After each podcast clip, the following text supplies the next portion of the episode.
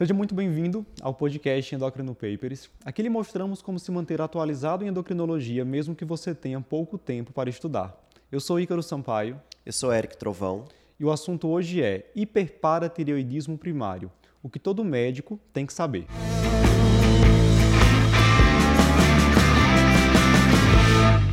Eric, estamos hoje reunidos para falar sobre hiperpara primário. E o que é isso? É uma condição na qual a gente tem um excesso de secreção de paratormônio pelas glândulas paratireoides.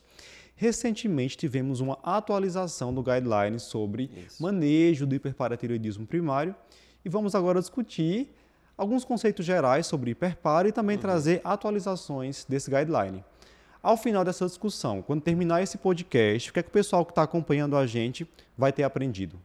Pronto, Ícaro. Então, assim, a nossa intenção é que o pessoal aprenda a diagnosticar, né? Porque a gente, infelizmente, ainda vê muito erro diagnóstico. Às vezes o pessoal acha que baixa um PTH alto para dizer que a hiperpare não é assim. Então, como diagnosticar? Como também é, solicitar os exames para localizar a paratireoide que pode estar afetada. E a gente tem muito erro também. Muitas vezes o pessoal pedindo exame pra, localizatório de forma desnecessária. Né? E uma das coisas mais importantes também quando indicar a paratireoidectomia para o paciente com hiperpara, porque nem todos terão indicação de realizar cirurgia. Perfeito. Quantos pacientes chegam né, com cintilografia de paratireoide e aí Isso. tem lá um paratormônio elevado, você sequer fechou o diagnóstico Isso. de hiperpara, muitas vezes não é hiperpara e tem uma cintilografia que só vai gerar mais confusão. Isso, eu já recebi paciente que nem hiperpara tinha, já estava com a cirurgia marcada. né? Então nem a doença tinha. E muita, muitas vezes o pessoal acha que é, exame de imagem para localizar paratireoide é diagnóstico, é usado Perfeito. como diagnóstico, Perfeito. e não é. Né? A gente Exato. não usa o exame de imagem para diagnóstico de preparo primário. Né? Então a gente vai discutir essas coisinhas para tentar dar um norte aí para o pessoal, né? saber mais ou menos como deve proceder na, com a doença. Muito bem, então chega de spoiler e vamos começar. Bora lá. Quais são as principais causas de hiperparatireoidismo primário? Pronto, assim, a, a principal, assim, o carro-chefe é o adenoma de paratireoide. Certo. Geralmente um adenoma único. Então, uma, uma lesão tumoral benigna que está produzindo de forma autônoma o PTH. Então, esse, esse, esse adenoma ele não vai estar tá ali respondendo ao feedback negativo do cálcio sobre a paratireoide da mesma forma. E aí, aquele, aquele tumor, aquelas células tumorais acabam produzindo muito PTH e o excesso do PTH vai levar ao excesso de cálcio. E esse excesso de cálcio não consegue mais inibir né, a, produção do PTH, porque é uma produção autônoma. Até 90% dos casos, mais ou menos, a gente tem um adenoma único. Ok. Né, então, se é eu for apostar, apostaria no tumor benigno de uma paratireoide. Isso, isso. É o mais comum, adenoma único. Aí, claro, existem outras causas. Você pode ter, por exemplo, adenomas múltiplos, sim. dois ou mais adenomas. Lembrar que a gente tem quatro paratireoides, né? Então você pode sim ter mais de uma cometida. Ou a hiperplasia, que é quando você tem geralmente as quatro paratireoides hiperplasiadas e não é uma lesão tumoral, né? É para um, uma proliferação celular mesmo, levando a excesso de PTH, mas aí as quatro estariam envolvidas. Mais raramente, a gente pode ter o carcinoma de paratireoide, mas é em torno de 1% dos casos, é realmente bem mais raro. Tá? Você tem uma lesão maligna de paratireoide, mas tem que estar atento porque pode acontecer. Você tocou num ponto importante, foi a questão de feedback, né? de que esse adenoma, essa lesão não responde ao feedback negativo que é exercido pelo cálcio na paratireoide. Isso. E é importante entender isso para que o pessoal entenda lá na frente nesse podcast causa de elevação secundária do paratormônio. Então, só para relembrar, o cálcio ele vai lá na paratireoide e inibe a liberação do paratormônio, assim Isso. como a vitamina D ativada, certo? Isso. Vitamina D ativada lá nos rins, vai na paratireoide e também inibe liberação de PTH. Guarda esse conceito, né? Exatamente. Do ponto de vista de etiologia desse hiperparatireoidismo, Geralmente as formas familiares tendem a ter múltiplos tumores, né? Assim, comparado Exato. com o hiperpare esporádico. Exato. Então, se você tem é, dois adenomas ou mais, se você tem hiperplasia, tem que chamar atenção para ser alguma causa familiar. Você pode ter um hiperpara primário familiar, assim, é, é, é mais de um membro da família, obviamente, acometido, né? ou até algumas mutações mais raras, fazendo parte de síndromes como neoplasia endócrina múltipla, Boa. ou uma síndrome mais rara que é hiperparatiroidismo tumor de mandíbula. Mas, assim, são condições bem mais raras, Sim. mas quando eu vou desconfiar?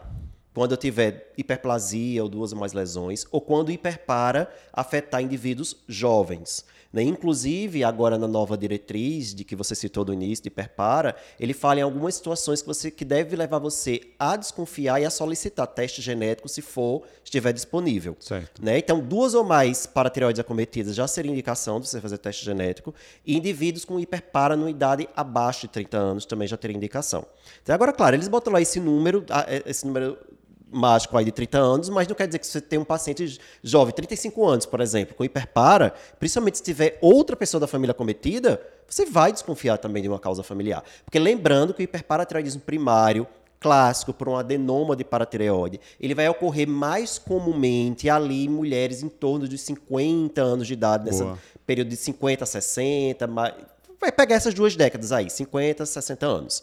Né? Então, antes disso, sempre acender o alerta para uma causa familiar. Certo. E com relação a manifestações clínicas, existe algum quadro clínico que é sugestivo de hiperparatireoidismo primário? Sim, a gente tem, pensando nos órgãos que geralmente vão ser atingidos pelo SSPTH e, e consequentemente, cálcio, sempre lembrar dos rins e dos ossos, certo? Então, rim e esqueleto. No rim, nefrolitíase. Obviamente, ter nefrolitíase não é igual, não é específico, está longe disso, porque existem muitas causas de nefrolitíase. Inclusive, a diretriz chama a atenção para o fato de que mesmo que você tenha nefrolitíase e hiperparatiroidismo já confirmado, não obrigatoriamente a nefrolitíase é do hiperpara. Você pode ter sim uma outra causa aí junto e aí ser uma coincidência. Certo. Mas nefrolitíase, um indivíduo que desenvolve nefrolitíase, você tem aí a obrigação de pelo menos solicitar um cálcio sérico para ver se não é um hiperpara que seja ali que esteja associado. Ela é a principal manifestação renal do hiperpara. É a principal manifestação renal. Mas você pode ter também doença renal crônica, você pode ter redução de taxa de filtração glomerular, né? Muitas vezes pela presença não de nefrolitíase, mas pela presença de nefrocalcinose. Certo. Então esse paciente pode se expressar clinicamente com perda da função renal. Claro, de novo, não é algo específico, né? Do ponto de vista é, esquelético, o mais clássico é a chamada osteite fibrosa cística, que é uma doença óssea de alto turnover, né, que vai se expressar clinicamente com dor, certo? Com fratura e se não for diagnosticado, né, a tempo, tudo pode até levar a deformidades.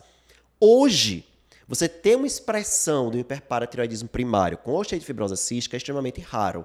Isso era muito mais comum no passado, quando não se tinha dosagem rotineira de cálcio, não se dosava PTH de, de, com mais facilidade como a gente tem hoje, e se demorava muito a dar o diagnóstico da doença.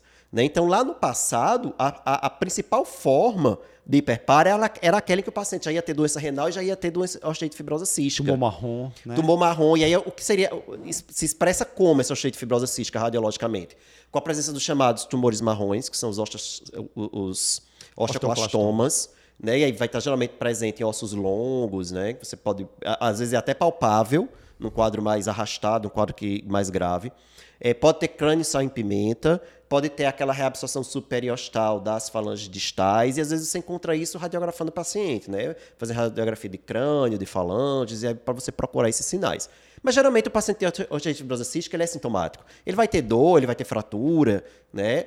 Claro que outra manifestação é também a osteoporose, sem ter necessariamente a osteite fibrosa cística associada. Né? Mas, de novo, a osteoporose não vai ser é, é assim tão específico do hiperparo. Né? Você pode ter aí, pode ser uma mulher na pós-menopausa, que é a época geralmente do hiperpara primário, essa mulher pode ter a osteoporose só pela pós-menopausa. E aí chama a atenção na osteoporose, quando a osteoporose é pelo hiperpara, você tem uma perda mais acentuada de osso cortical. E onde na densitometria óssea a gente vai encontrar a avaliação desse osso cortical? No raio distal. Certo? Então, é, é, o que chama a atenção quando você tiver uma densitometria de raio distal com uma perda muito maior do que a perda em, em outros sítios, como coluna ou fêmur proximal. Porque é onde você tem mais proporção de osso cortical, é no raio distal, então você teria essa, esse acometimento maior de hiperpara. E uma característica importante desses achados ósseos é que eles melhoram também rapidamente quando o paciente trata o hiperpara primário, Sim. né? Eu lembro de uma paciente da época da residência no HC, que ela veio para a primeira consulta na cadeira de rodas, não sei se você vai lembrar dessa, desse caso. E aí a gente deu o diagnóstico, ficou um tempão internada conosco lá, fez a cirurgia, e aí depois de algum tempo, né, acho que alguns meses, ela voltou para a consulta já caminhando, melhor das dores, assim, um é, quadro, uma melhora de... dramática. Eu não só lembro, Ícaro, como coincidentemente esse paciente foi para a gente semana passada, lá no hospital. E sabe o que, é que ela disse ah. ao residente que estava atendendo? Ah, o médico aqui que me acompanhava na época era doutor Ícaro. ah, se vê doutor Ícaro. Inclusive, aproveitando, ela mandou lembranças para você, Ícaro. Ela lembra bem, disse Ícaro e, e doutora Liana. Eles eram residentes, ela lembrou. Ah, eu sei, eu sei do que você está falando. Legal, então sempre que eu penso em hiperpara, que eu vou dar aula sobre hiperpara, eu lembro do caso dela. Pois é, e, e isso você nota também, às vezes o paciente que está com uma doença óssea tão grave que às vezes nem está deambulando, né? E a melhora depois da cirurgia, você tira aí a fonte produtora de PTH, esse paciente fica ótimo, né? Você vê assim o resultado, o paciente voltando a andar, deixando de ter dores, né? Um resultado realmente impressionante. Agora lembrando que de novo, esse tipo de apresentação atualmente, ele é muito raro você a, o paciente chegar a esse estágio.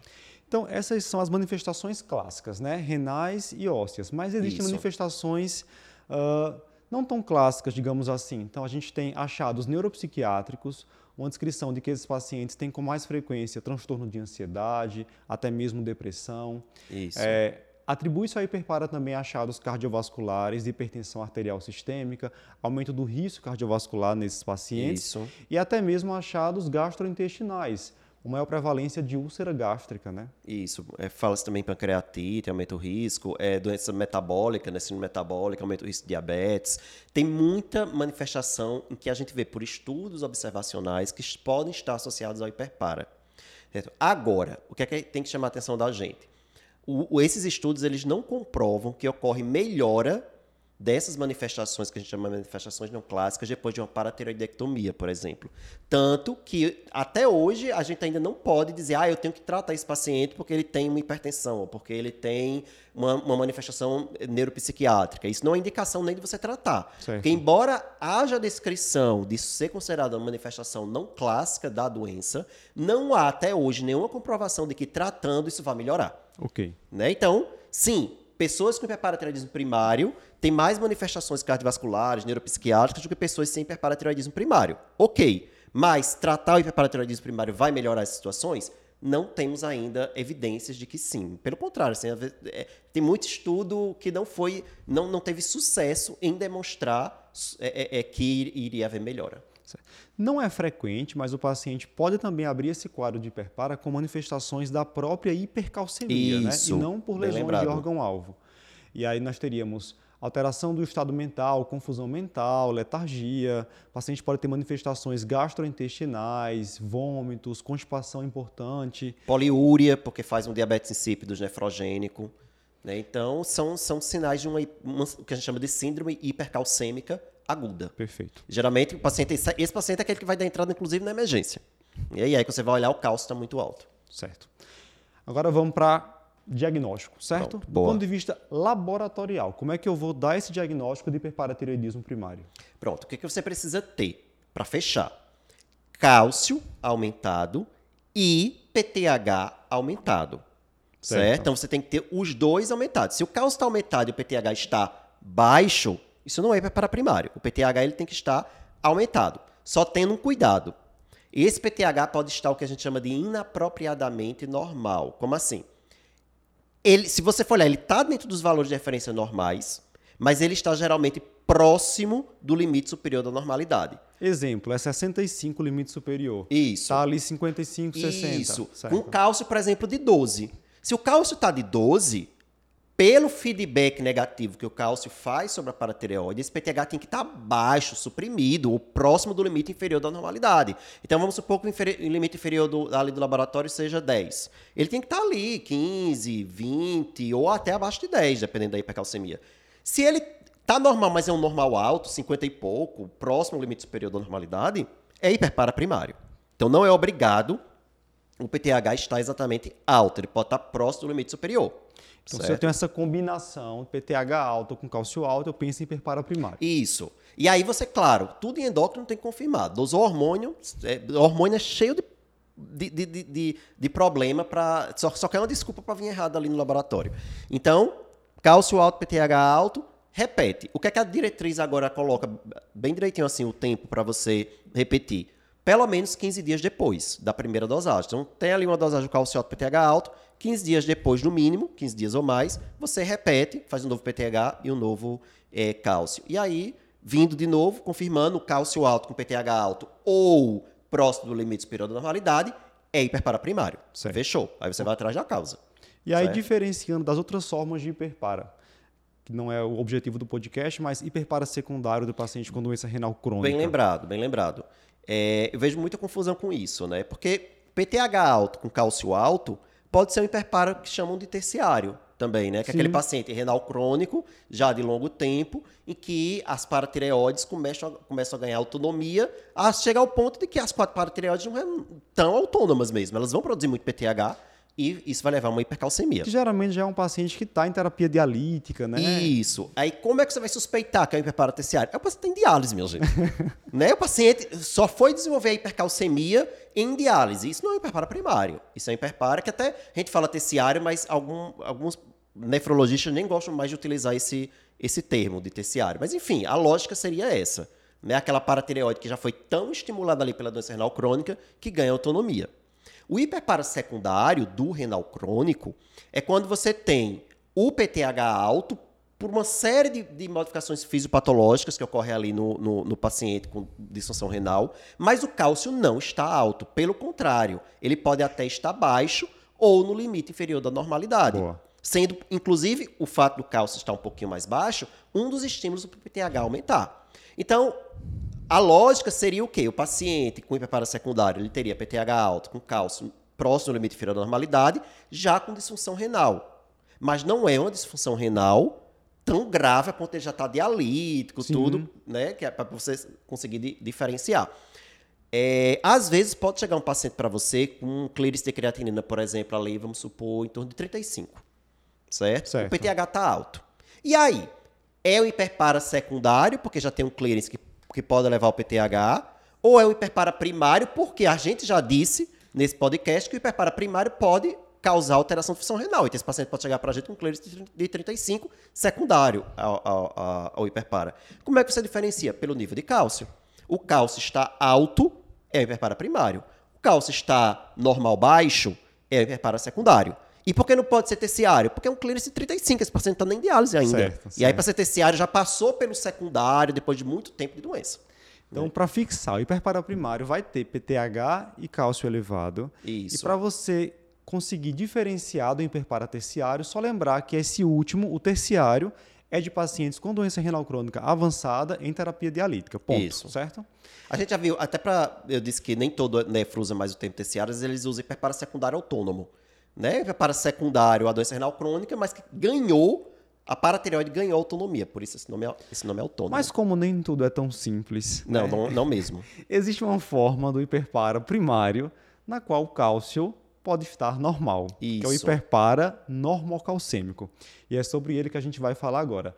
Como é que eu defino, Érico, o diagnóstico de um hiperparatireoidismo primário normocalcêmico? Pronto. Antes disso, só fazendo o background para o pessoal entender, Lembra que eu falei que né, aquelas formas com osteite fibrosa cística mais grave são raras, né? Porque, na verdade, a, a, a, por que, é que elas são mais raras hoje do que antigamente? Se a gente faz, for fazer uma história do hiperpara, lá no passado, a gente não fazia cálcio de rotina, muito menos PTH.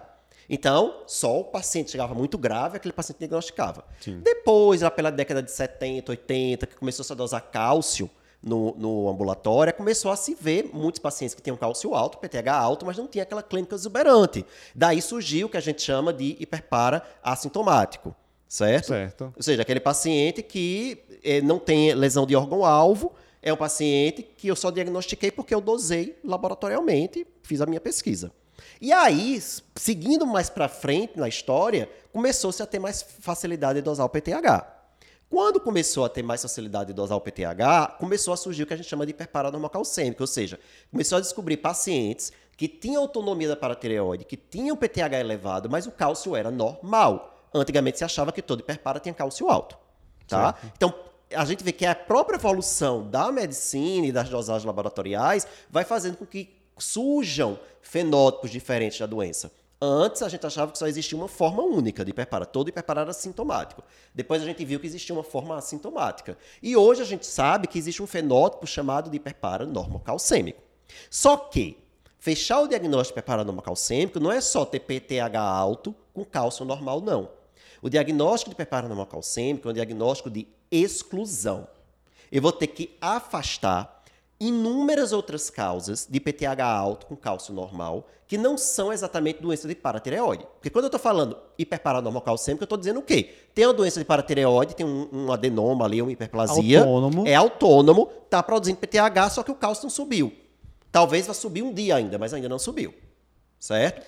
Mas existem outras situações que podem levar ao PTH e não, não levar ao cálcio. Perfeito. Para definir que há essa autonomia da paratireoide, você tem que afastar condições que estimulariam a liberação de PTH. Isso, causas de hiperparo secundário. Exemplo clássico, deficiência de vitamina D. É o mais comum. Paciente que vem com PTH lá elevado, 90, 100, vitamina D, 12. Pois é. o que, é que você vai fazer com esse paciente? Você vai repor a vitamina D. Certo. E ao repor a vitamina D e deixar. Aí o ideal e a, essa última diretriz reforça isso, é manter essa vitamina D acima de 30, manter 25 hidroxivitamina D acima de 30 para ver o que vai acontecer com o PTH. Porque pode ser que esse PTH normalize. Se ele normalizar, é porque ele estava alto, porque a vitamina D estava baixa. Boa. Certo? Outras condições, uso de medicamentos como bisfosfonatos, diurético, uh, lítio, provoca Isso. elevação de paratormônio. O lítio e a hidroclorotiazida agem diretamente na paratireoide.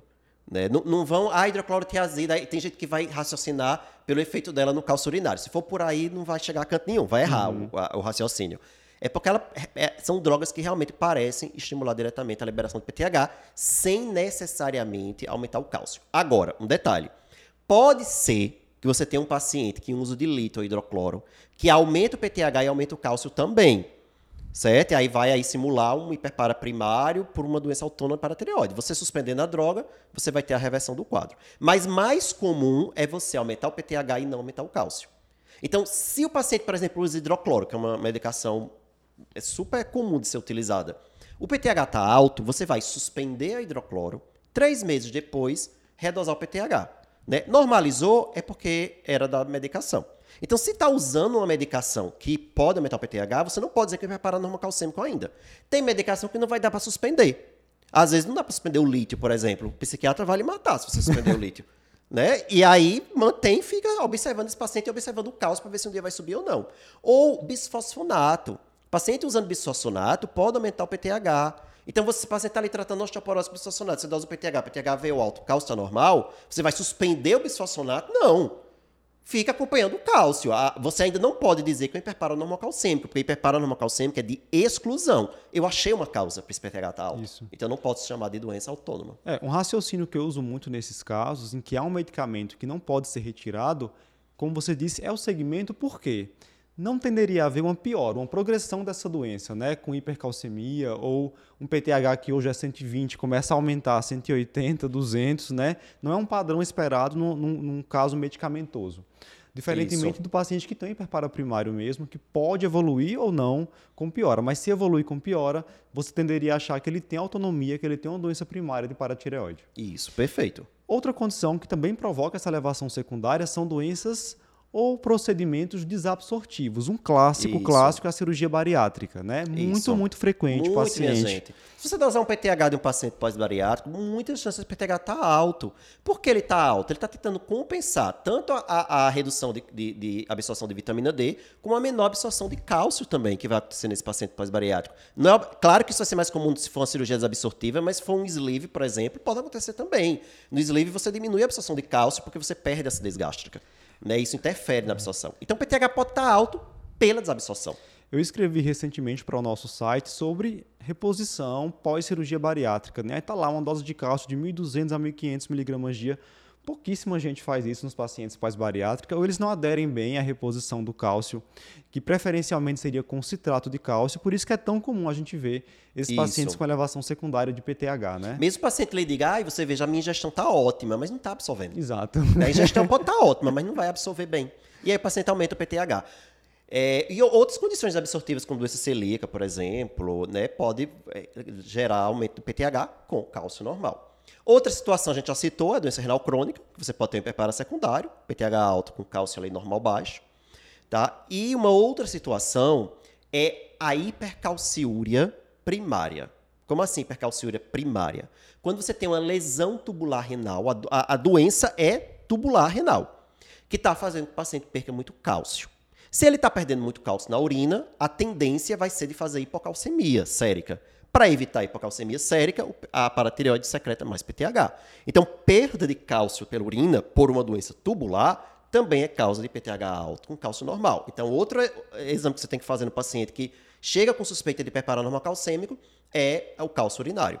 Para ver se, ah, tá alto, então talvez aí seja o problema. Ou seja, a gente citou aqui todas as causas de PTH alto com cálcio normal. Para fechar hiperparanormal calcêmico, você vai ter que ter excluído todas. Tem uma delas, então você ainda não pode dizer que é hiperparanoma calcêmico. Excluiu todas, PTH está alto, cálcio está normal, então eu já fecho hiperparanoma calcêmico. Ainda não, porque tem um detalhe importante, que é a dosagem do cálcio iônico. Como assim? Cerca de 10% dos pacientes que a gente acha que é hiperparanoma calcêmico, cálcio está normal, e esse cálcio que a gente está falando sempre é cálcio total, se eu doso um calciônico, esse calciônico vem alto. Então, na verdade, não era um hiperparanormal calcêmico, é um hiperpara hipercalcêmico clássico. Então, na suspeita de hiperparanormal calcêmico, além de afastar tu, todas as situações que a gente citou, é obrigatória a dosagem do calciônico para ter certeza que o calciônico também é normal.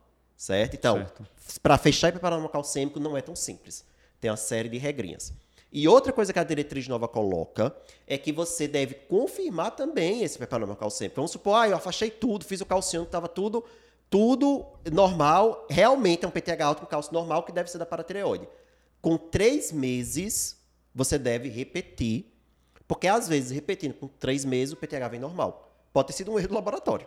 Né? Então, pra, até para você fechar no final, tem que ter a repetição. Então, é um diagnóstico que requer muita paciência. Muita. Muita paciência. Ou seja, já fica também a dica. Não dose PTH para quem não tem indicação, não. Sai dosando é, como exame de rotina, não. Evite dor de cabeça. Evite né? dor de cabeça, investigação desnecessária, porque vê, um PTH alto, um cálcio normal, é muito mais chato que a investigação do que o hiperpara clássico mesmo, que já Sim. vê o cálcio alto, fechou. Sim. É muita coisa que você tem que olhar, que ver, muito detalhe, repete, faz um calciônico.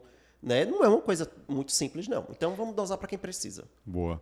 Eric, você já explicou que a gente pode ter o paciente com hiperparatireoidismo primário sintomático ou assintomático. Esse paciente assintomático pode ser classificado ainda naquele com lesão de órgão-alvo ou sem lesão de órgão-alvo. Então a gente vai discutir, inclusive, daqui a pouco também, a importância dessa lesão de órgão-alvo na indicação cirúrgica em pacientes com hiperparo primário. Certo. Mas como é que eu vou identificar essas lesões de órgão-alvo? Existe alguma recomendação sobre exames que devem ser feitos rotineiramente nesses sim, pacientes sim. com hiperparo primário? Eu, eu suponho que eu dei o meu diagnóstico de hiperparo primário, fechou calcióto PTH alto e foi um aparentemente um assintomático, né? Por quê?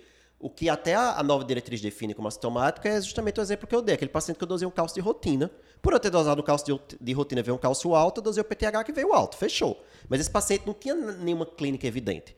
Isso não quer dizer que ele não tenha já alteração do órgão-alvo. Então, ele pode ser um paciente assintomático com lesão de órgão-alvo. Então, quais são os órgãos-alvos? Rim e esqueleto. Então, o que é que eu vou pedir de exame para avaliar o rim? Né? Primeiro, eu vou fazer um exame de imagem, tá? Pode ser ultrassom de vias urinárias, pode ser uma tomografia, né? Inclusive a nova diretriz não dá preferência a um ou outro, você pode usar qualquer um dos dois, para ver o que? Se esse paciente já não tem nefrolitíase. Porque se ele tiver nefrolitíase, mesmo essa nefrolitíase nunca tendo causado sintomas, né? Isso aí já é algo que vai atentar na hora de você pensar no tratamento. Então você vai classificar esse paciente que tem a nefrolitíase, mas que foi descoberta devido à sua busca ativa, como um assintomático com lesão de órgão-alvo. Tá? Ok. Além disso, eu tenho que fazer a avaliação da função renal. Ele pode não ter nefrolitíase, mas ele pode ter já uma redução da taxa de filtração glomerular, já uma doença renal crônica, por conta do hiperparatiroidismo primário. Né? A nova diretriz, ela coloca que a gente deve preferir o cálculo do clínice de creatinina na urina de 24 horas à taxa de filtração glomerular estimada, com aquela continha que a gente faz. Sim, né? sim, diz, para você é, é, avaliar a lesão de órgão-alvo renal no paciente que hiperpara, preferir o clínice de creatinina. Então, para avaliação do rim, a gente teria um exame de imagem, ultrassom ou tomografia e avaliação do clínice de creatinina. Certo. Certo? Outra coisa é a calciúria. Né? Você deve também solicitar uma calciúria para ver se esse paciente já não tem uma perda urinária de cálcio muito alta, se já não tem uma hipercalciúria, porque se ele tiver uma hipercalciúria, isso teoricamente aumenta a chance dele vir a desenvolver ou uma nefrolitíase ou uma nefrocalcinose no futuro. Então, também avaliação da calciúria. Seria identificar esse paciente no estágio mais precoce. É isso. isso. Ele tem lá um risco de evoluir com, ne com nefrolitíase, você já vai identificar e talvez indicar tratamento. Isso. E houve uma mudança nesse ponto de corte da calciúria, não é isso? É, houve, porque antes consideravam a calciúria alta acima de 400 e agora é, mudou tanto o ponto de corte como também é diferente de acordo com o gênero, coisa que não se tinha antes. Então você vai avaliar uma mulher de forma diferente. Para o gênero masculino, você vai considerar uma calciúria alta acima de 300 miligramas nas 24 horas. Para a, o gênero feminino, você vai considerar acima de 250. Certo? E outra coisa importante nessa busca de, de, de, de problemas aí no órgão-alvo é que se o paciente tiver nefrolitíase e ou hipercalciúria, é obrigatório agora você fazer uma avaliação bioquímica urinária além né, só do cálcio. Por quê? Porque é, nem todo paciente com nefrolitíase, eu já tinha citado isso aqui nesse podcast, com nefrolitíase hiperpara, tem a nefrolitíase por conta de hiperpara. Você pode ter aí um, uma, um excesso de oxalato, uma, uma hipocitratura, ou uma hipocitratura, ou excesso de ácido úrico na urina. Então, o que a diretriz diz é, teve a, ou nefrolitíase ou hipercalciúria, ou as duas juntas, fazer essa avaliação de oxalato, citrato, ácido úrico, magnésio também eles colocam na urina de 24 horas para ver se não tem algum outro fator de risco associado com nefrolitíase. Certo. Tudo isso para a parte renal, Para a parte renal, estou falando de rim. Chegando na parte esquelética, a gente tem, obviamente, uma densitometria óssea, incluindo isso. o rádio distal, e aí tem que fazer essa observação quem já acompanhou o nosso podcast sobre densitometria sabe que o rádio não é um sítio de rotina na densitometria.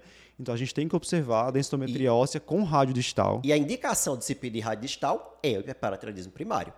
Né? Certo. Mas não só isso, também tem que ter alguma imagem para avaliar a fratura vertebral. Isso. Uma isso. radiografia cumpriria bem esse papel? cumpriria bem esse papel. Você fazer um raio-x de coluna tóraco-lombar, né? Porque você tem que ter certeza se esse paciente tem fratura ou não e lembrar que a maioria de fraturas vertebrais são assintomáticas. Sim. Então, o rastreio, ele deve ser através de uma busca ativa, tem que ser em todo paciente. Né? Essa imagem pode ser o raio-x ou pode ser o que a gente chama de VFA, que é a avaliação de fratura vertebral, que é um exame acoplado ao próprio densitômetro. O paciente faz dois exames em um só. É como se ele fizesse é um, não deixa de ser um raio-x, mas é um raio-x feito pelo aparelho densitômetro. Certo. Certo? O paciente já faz os dois de uma vez só.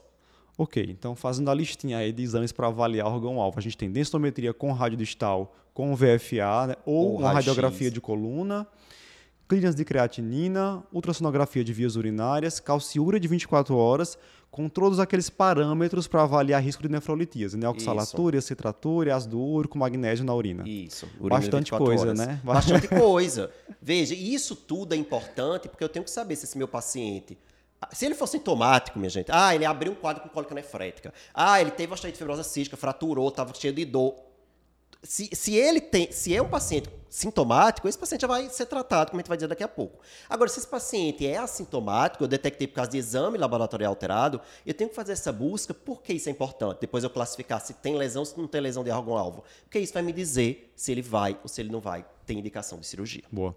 Então, rotineiramente, eu não tenho que fazer aquele inventário ósseo completo, né? Radiografia não, não é de obrigado. ossos longos, de crânio. Fazer raio-x de, de crânio para ver se tem sal em pimenta. Até porque, geralmente, o paciente que tem osteite fibrosa cística, ele é um paciente que tem sintomas, Sim. seja dor óssea, seja fratura. Então, a diretriz atual, ela não coloca esse inventário ósseo como algo obrigatório. Agora, se você tem alguma coisa sugestiva na clínica do paciente, né, aí vale a pena fazer, principalmente dor, né, dor, dor difusa, dor inespecífica óssea, aí vale a pena você fazer. Certo.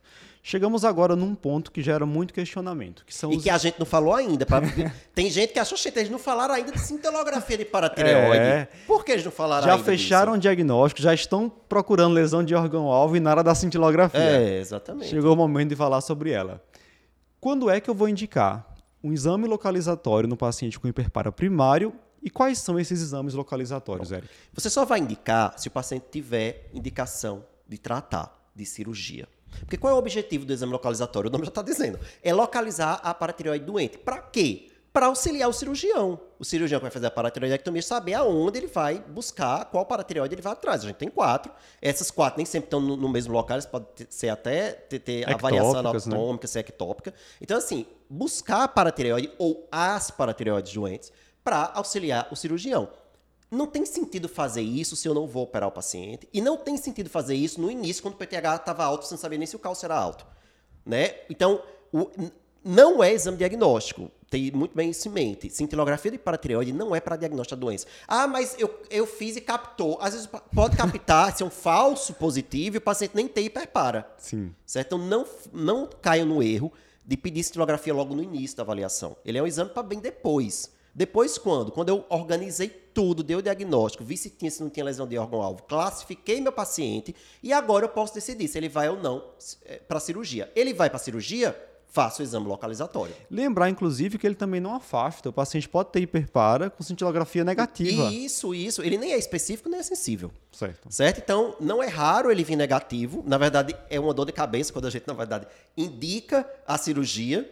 Aí, quando indica, vou fazer agora meu exame localizatório. Aí eu faço o quê? Cintilografia e o orientado hoje em dia é você fazer cintilografia de paratireoide com ultrassom cervical, para você melhorar a acurácia. Você certo. faz dois exames certo? E são dois exames que, se você tiver acesso, não é nada do outro mundo fazer um cintilografia para tireoide nem um ultrassom cervical. Então, exemplo, eu vou ter um ultrassom cervical que mostra um nódulo é, adjacente ao polo inferior da tireoide, ao lobo inferior da tireoide, e na cintilografia eu vou ter lá uma captação tardia que retém aquele traçador exatamente no local que a ultrassom Isso. mostrou esse nódulo. Aí ajuda você a dizer, não, é, essa captação, essa paratireoide que está captando a cintilografia, ela é real porque já tem uma lesão no ultrassom cervical. Né? Isso dá mais segurança ainda da paratireoide que está doente. Mas não esquecer, um nódulo de tireoide pode captar na cintila, pode captar o traçador.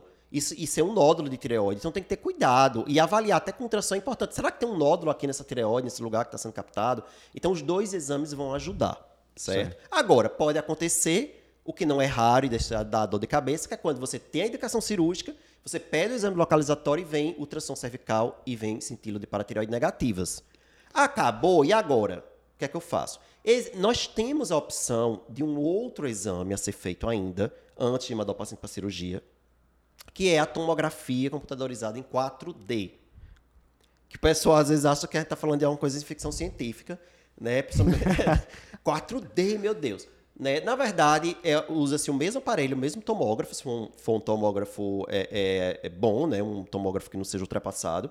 Você só precisa, além de ter um tomógrafo mais atual, um radiologista que saiba fazer o protocolo 4D, que é um protocolo de infusão de contraste. Ele muda o tempo de infusão de contraste. O 4D, a quarta dimensão, é o tempo.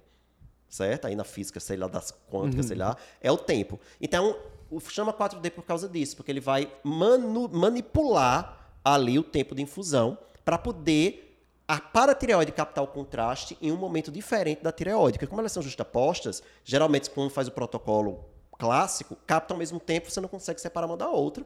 Então, tem que ter um radiologista, não é todo radiologista que sabe fazer isso. Se você tem o um seu serviço, procure saber.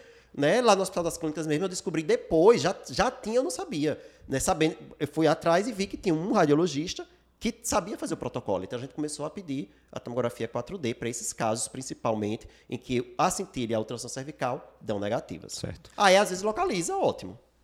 E ver como é importante dar um diagnóstico laboratorial correto. Porque se você tem certeza do seu diagnóstico e a ultrassom é negativa, a cintilografia é negativa e a tomografia 4D é negativa, esse paciente vai para a cirurgia mesmo assim. Isso, exatamente. que tem gente também que acha que se deu tudo negativo, ah, não vai para a cirurgia. Não, não é obrigado os exames darem positivos. Você pode ter sim. Inclusive, a tomo 4D ela é considerada hoje em dia o melhor exame para localizar, mas mesmo ela pode dar negativo. Então, também não é raro a gente ter paciente que faz a tomo 4D e dá negativo. Invalida a cirurgia? Não, se você tem uma indicação para cirurgia, esse paciente vai fazer a cirurgia de qualquer jeito. E aí, o, o cirurgião de cabeça e pescoço vai ali procurar, e a gente vai depender muito da experiência dele, ele vai procurar as paratireoides, vai palpar as paratireoides, né? E vai ver. Um, até dizem, tem um ditado aí que diz que a melhor, o melhor exame localizatório é a mão do cirurgião. Né? Ele vai olhar ali com a, é a exploração a, cervical. A exploração cervical cirúrgica. Então, a, a indicação continua apenas complicou a vida do cirurgião. Ele vai ter um pouquinho mais de trabalho agora, vai ter que explorar mais, o tempo cirúrgico vai aumentar, então complica um pouquinho a vida da paciente também. Então, assim, o fato de estar negativo não atrapalha, não des, des, desindica, se essas palavras existem, não, não é, é, é, contraindica a cirurgia, mas é, vai, vai aumentar o tempo cirúrgico e dar mais trabalho para o cirurgião. Certo. Para finalizar, vamos falar de um ponto que cai muito em prova, prova de residência e prova de título de especialista para endocrinologista que é quando indicar cirurgia no paciente que tem hiperparatireoidismo primário. A primeira indicação é simples, Eric. Paciente com quadro sintomático. Isso. Paciente que teve diagnóstico por uma nefrolitíase ou por uma osteite fibrosa cística. Mas... E lembrando que pela diretriz ele bota bem claro, tem que ser clinicamente evidente essa nefrolitíase e clinicamente evidente essa osteite fibrosa cística. Ou seja, é, teve uma cólica biliar e a partir dali cólica começou, biliar, não, desculpa, cólica, cólica nefrética e a partir dali começou o diagnóstico, chegou ao hiperpara. Isso, aí esse tem indicação cirúrgica. Ou a, muita dor óssea, fratura, isso aí também tem de cara indicação cirúrgica. Mas como você disse, a maioria dos casos hoje são diagnosticados de forma assintomática, Isso. né? Exame de rotina, rotina laboratorial. E aí, o que fazer com esses pacientes? Pronto. Então, você vai ter exatamente é sintomática para cirurgia. Assintomático, você vai ter que ver aqueles exames de pesquisa de lesão de órgão-alvo que a gente estava falando, né, para ver se é um paciente com lesão de órgão-alvo ou sem lesão de órgão-alvo. Se for um paciente com lesão de órgão-alvo, ele vai para cirurgia. O que seria isso? Viu na, no exame de imagem que tinha uma nefrolitíase, né? Ele vai, ele vai para cirurgia, mesmo com essa nefrolitíase sendo assintomática. Né? Viu que o, a, a, já tem um clearance de creatinina abaixo de 60, vai para cirurgia viu que tem uma hipercalciúria no homem acima de 300, na mulher acima de 250. Vai para cirurgia, tá? Do ponto de vista esquelético, tem osteoporose em qualquer sítio. Ou pode ser só na coluna, só no quadril, ou, mais comumente só no rádio distal, vai para cirurgia, mesmo sem ter fratura. Ou você faz o raio-x de coluna e vê que tem fratura. Uma fratura assintomática, clinicamente não foi evidente, mas tem fratura mesmo que tenha só uma osteopenia na, na densitometria. Vai para cirurgia. Certo. certo. Então, foi, teve lesão de órgão-alvo, vai para cirurgia. Além disso, se o paciente tem uma idade menor que 50 anos, a cirurgia também está indicada, porque o paciente muito jovem é o paciente que vai ter muito tempo para um dia desenvolver alguma complicação. Então você não fica esperando algo que muito provavelmente vai acontecer. Você resolve logo o problema, tira logo a paratireoide ou as paratireoides doentes. E outra situação é quando o cálcio está muito aumentado. O paciente não tem nem lesão de órgão-alvo. Tem nada, tá, sei lá, 55 anos, mas o cálcio é muito aumentado. O que é um cálcio muito aumentado? É um cálcio que está acima de 1 miligrama por decilitro, acima do limite superior da normalidade. Exemplo, o limite superior da normalidade do laboratório que está fazendo o exame é 10,5. O paciente chegou para mim com cálcio de 11, ele está só 0,5 acima. Isso não seria critério cirúrgico. Certo. Mas se ele chegar para mim com cálcio de 11,6, está 1,1 acima. Então está acima de 1, acima do limite superior da normalidade. Então teria indicação cirúrgica. Okay. Então esse valor do cálcio, ele vem, na verdade, de muitas diretrizes aí antigas, ele vem se mantendo essa indicação, tanto da idade quanto do cálcio a, a, partir desses valores, que é um paciente que vai fazer, se você deixar, daqui a pouco ele está sintomático por conta dessa hipercalcemia. Sim, sim, sim. Então é melhor operar logo também. E já pode até ter algum sintoma que está passando despercebido, né? alguma coisa mais leve, mais sutil, uma constipação, por exemplo, Isso. que ele não percebeu. E aqui a gente está falando do cálcio total, que lembrando, Isso, deve ser corrigido pelos níveis de albumina. Às vezes o paciente tem uma hipoalbuminemia, aquela albumina de 3,5, e você acaba não se atendo a esse detalhe e deixa passar um critério de cirurgia. Agora sim, é muito importante a gente reforçar também que a gente está falando dessas indicações cirúrgicas, isso são recomendações de um grupo de especialistas numa diretriz. Isso não quer dizer que, se na sua avaliação clínica, junto com o paciente, vocês podem tomar a decisão de mandar o paciente para a cirurgia, mesmo que não preencha nenhum desse critério. Certo? Então não é que este, não está errado, não. Isso, a sua avaliação clínica importa também, e o desejo do paciente importa também. Por quê? Porque o paciente que não for operado, ele obrigatoriamente vai ter que ser seguido. Você vai ter que fazer um segmento aí no mínimo anual. Certo? Com dosagem de cálcio, avaliação renal. Ele pode, se ele não tem lesão de órgão-alvo agora, ele pode passar a ter depois. Acompanhamento com densitometria óssea, porque se ele não tem osteoporose agora, ele pode vir a ter. Então, assim, tem que estar ciente também, deixar o paciente ciente que não vai operar, mas vai ter que seguir anualmente. O paciente pode dizer, mas não quero, prefiro operar. Eu quero me livrar logo disso. E a, a, a escolha do paciente também deve ser levada em conta. Certo? Então, isso é para ter, do ponto de vista didático, facilitar o nosso raciocínio. E lembrar que nem todo paciente que hiperpara tem a obrigatoriedade de fazer a cirurgia. Mas, se for um desejo de comum acordo entre o médico e o paciente, você pode se indicar fora dessas indicações clássicas. Recentemente eu li um trabalho falando sobre a associação do hiperpara com doenças cardiovasculares. E os autores discutiam justamente isso, que de fato não entra como um critério de tratamento, mas é algo que deve ser levado em consideração nessa questão de tratar ou não tratar, operar ou não operar, né? É, tem até exemplos, como eu já vi, paciente, por exemplo, que faz doença neurológica periférica, né, polineuropatia periférica, e eu já vi paciente ser indicado sem nenhuma outra indicação, mas ser indicado pelo, por uma polineuropatia que ninguém tinha causa e, e melhorou depois. Né? Eu, por causa de um caso anedotal, eu não vou pegar isso e transformar numa orientação para a população geral. Mas eu posso sim individualizar, dizer, eu não estou achando causa para esse problema. Existe uma associação potencial com hiperpara, por que não tentar, se o paciente é de comum acordo, beleza? Vamos tirar a paratireoide doente e vamos ver se ele melhora desse problema depois. Então, não está errado. Você pode individualizar. Bem, missão cumprida. Se você gostou desse podcast, compartilha com o seu amigo, deixa aí seu comentário no YouTube ou compartilha esse podcast no Spotify, Deezer, com seu colega para que ele também aprenda um pouco mais sobre hiperparatireoidismo primário. Não esqueça de continuar acompanhando Endocrino Papers no Instagram. Até a próxima. Até mais, pessoal.